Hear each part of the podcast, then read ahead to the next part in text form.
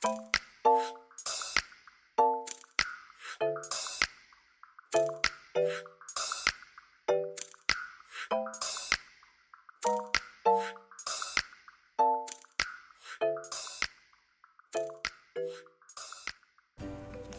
家好，又到了阿万阿芳诊疗室的时间，我是阿芳。我是阿万，阿万，我跟你说，嗯，我有一个朋友，他其实在当那个嘉明湖的导游，可是其实他不太能做这个工作，因为他其实有心脏病，就好像就是喘啊会会有问题。那嘉明湖在哪里？嘉明湖在嘉义吧，我记得是在嘉义的山上，是不是？我记得在嘉义的山上啊。的人 好像是什么山山上的什么哦，所以他他在山上哦，最后一滴眼泪哦你就直接讲山上当导游嗯嘛。嗯我刚才想半天，说嘉明湖嘉明湖蛮蛮有名的，哦那个天使的眼泪，对，天使眼泪，对对对对对。哇，好，谢谢。不会不会不会，因为我也不知道在哪。然后，所以就想说，那我呃，如果他从小就知道自己有心脏病的话，不知道是不是有一些症状可以判断出来。那我们今天呢，又邀请到年轻帅气的黄思伟医师、西 V 面医师来跟大家 say 个 hello。大家好，我是黄思维医师。那今天的主题呢，就是说家里有小朋友如果常喘不过气的话，是心脏病呢？是心脏病吗？那想请问，先请教医师说，常见的小儿心脏病有哪一些种类？好，那我们其实最简单分类就是小儿心脏病，就是分先天的跟后天的。嗯，好，我们说一些先天的心脏病，就是指他出生之后就有的。嗯好，那这类的话，我们就举一个例子啊，最常见的就是这个心室中隔缺损。好我们心脏有四个房间嘛，那其中两个房间中间，哎、没有隔好，有一个破洞，哦，这就叫做心室中隔缺损。哦，那像后天的心后天性的心脏病，在台湾相当常见的这个叫做川崎症啊，嗯哦它其实是对，它其实是一个发炎的反应，而导致这个心脏的冠状动脉受到影响。哦，那我们就是这两个疾病算相当相当常见的。那呃，要怎么呃提供给爸妈参考，说小儿心脏病会有什么样的症状？那小朋友心脏病基本上最常见的就是他会有一些呼吸喘或呼吸费力的症状。哦，这有时候有点难观察。哦，但是呢，一个比较客观的呢，就是小朋友体重会长不大。哦，因为他心脏的功能不好嘛。对，所以呢，就是会比同龄的看起来对，他会越长越慢。然后有时候我们遇到比较夸张的是，他体重还就是不会长哦，比如说他出生的时候四公斤，两个礼拜之后呢还是四公斤，我、完全都没有长大这样子。好、就是因为他心脏哎，心脏功能不好啊，消耗了掉他身体的养分。好、那除此之外的话，就是呃，有时候有些小朋友他会有一些唇色发黑的状况、哦我们说那个发发干性的先天性心脏病。哦，那其实大部分的先天性心脏病，现在台湾小朋友很幸福啦，哦，都是有相当相当多的检查，哦，超音波检查，然后产前、产后的一些筛检的检查，大部分其实在出生后都能够被筛检出来。那刚刚医师有提，已经帮我们解释先天性跟后天性的症状。那它在致死率上面会有什么差别吗？哪一种比较严重？哼哼好，如果要讲的话，一般来讲，先天性的严重度通常比较高一点了，啊，因为我们像后天说后天性的心脏病，长大了。对，而且最常见的像这个川崎症嘛，我们刚刚讲啊，其实川崎症现在呃，对于这个川崎症了解，我们已经算了解的蛮透彻的。哦，那也有一定的治疗方式，所以他如果早期发现，然后早期治疗的话，他的恢复都相当好。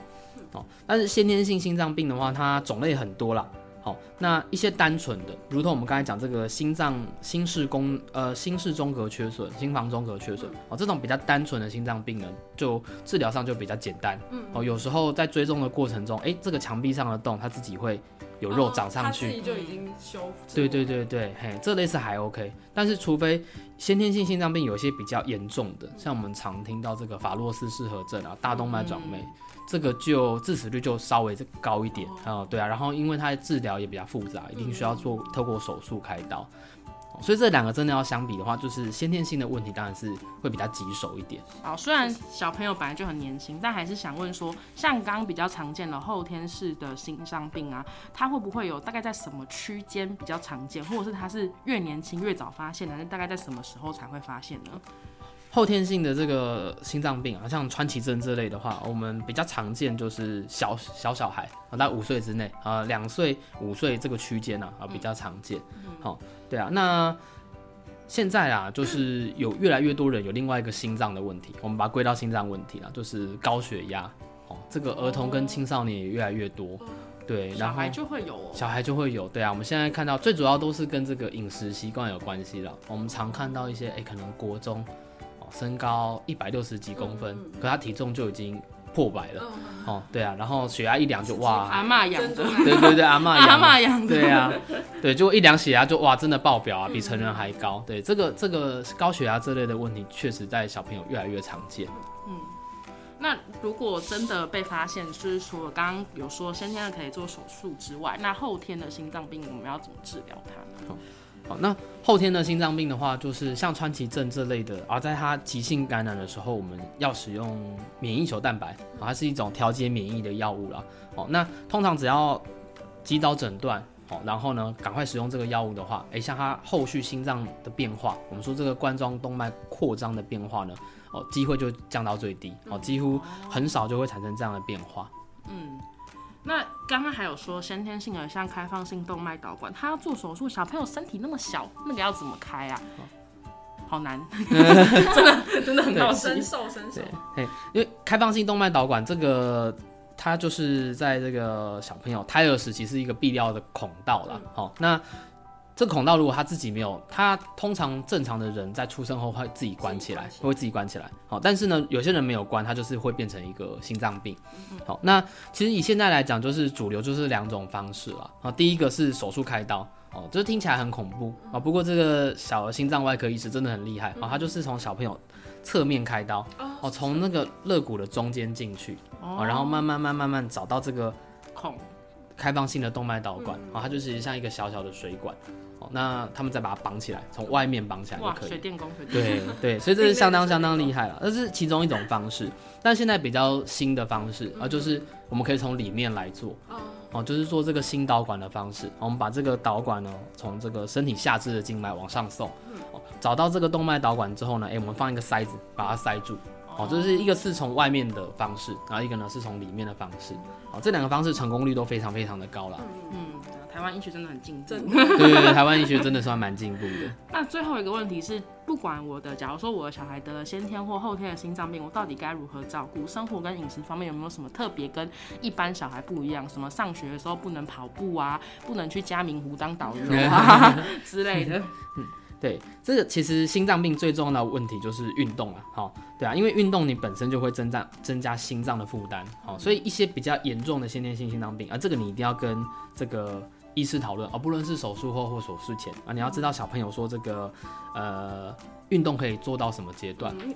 因为假设万一他的梦想是当什么运动员，然后但是他又有心脏病，嗯，对，那可能就不适合，我们就可能需要先，停下来喘。对，我们可能就跟他讲一下，哎，这个可能哎可能改弟弟啊对对对对对，不是这么适合。对，那通常来讲比较严重的心脏病啊，就是竞赛类的，是绝对禁止的。好哦，譬如说什么篮球比赛啊、大队接力啊，啊这种竞赛类，因为你会勉强自己到极限嘛，哦，这个容易发生危险。嗯，好、但是我们常见我们刚才讲那几种啊、呃开放性动脉导管啊，然后心房中隔缺损、心室中隔缺损，哦，其实这类都算相对单纯的心脏病，哦，所以其实很多啦，它的运动能力都跟一般小朋友是没有差别的，然、后也不需要特别限制。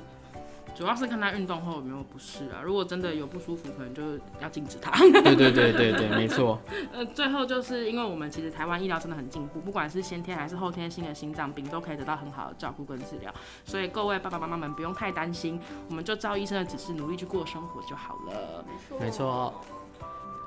各位听众，如果喜欢我们今天的内容的话，不止 Podcast，我们也有将声音档及影片档放到阿万阿芳诊疗室的 YouTube 频道，连接在下方的资讯栏，欢迎大家订阅及在上面跟我们留言做互动哦。